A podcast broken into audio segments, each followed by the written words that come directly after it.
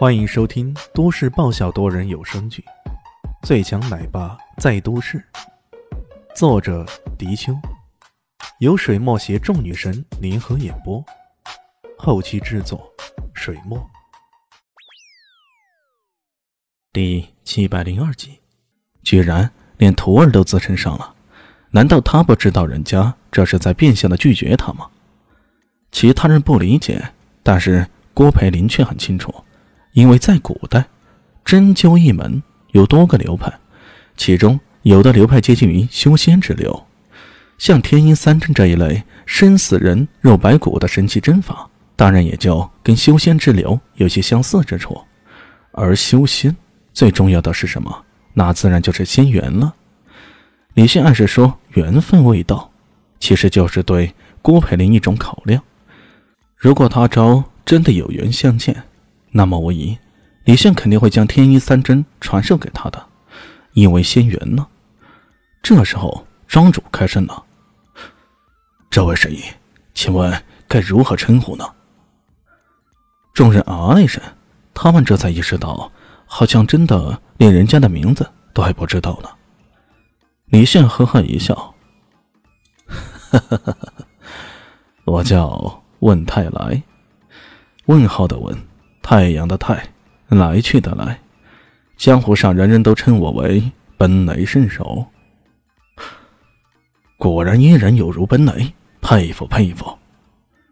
众人赞叹起来，却都忘了李炫所说自己跑路也是如奔雷时，大家的各种鄙夷之心呢。庄主呵呵笑道：“哈哈哈，温医生果然妙手。那么，请问犬子的情况？”现在如何了？李县略一沉吟，说道：“嗯，基本情况良好，不过我类似的针灸还需要时隔三天进行一次，一共三次。此外，我再开几包中药给他，你只需要按时按量给他煎服，不出一个月，他就可以重新活蹦乱跳的了。其实这天阴三针。”也基本将问题解决的差不多了，接下来只需要按药时辅助就可以了。可李迅怎么可以放弃如此难得的潜入山庄的机会啊？如此甚好。庄主点了点头，脸上脸上堆砌着喜悦之色。李迅也不含糊，坐下来就写了个方子，并且递给他：三碗水煎成一碗水，早晚服用即可。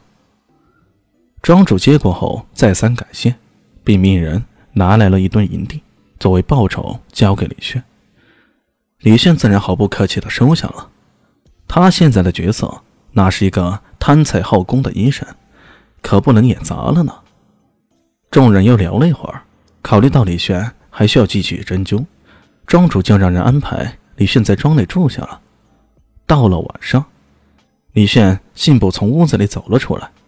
左右看了看，很快有个弟子走上前来说道：“魏医生，请问你要到哪里去啊？”“啊，在房子里憋太久了，我想顺便参观一下你们山庄。”那弟子迟疑了一下：“啊，参观是没问题的，不过本山庄地形复杂，阵法甚多，你要是乱走的话，恐怕会迷失在这阵法之中啊。”呃，那可怎么办呢？李迅脸上露出惊讶的神色，这尺度拿捏的非常准确。要不我请示一下夏管家，找人带你四处看看吧。看得出来呀，目前山庄的守卫非常森严，莫非这跟之前那弟子所说的有外敌威胁有关？那弟子去请示一番后同意了，于是，在他的带领之下。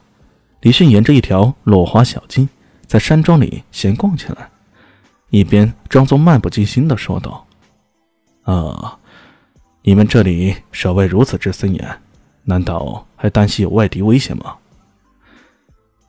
那弟子倒是知无不言：“啊，最近我们遭受到强敌的威胁，所以山庄上下都密切留意着敌人的行动，松懈不得。”难道是自己当时随便一句杀到山庄之中，竟然引起了叠翠山庄的紧张。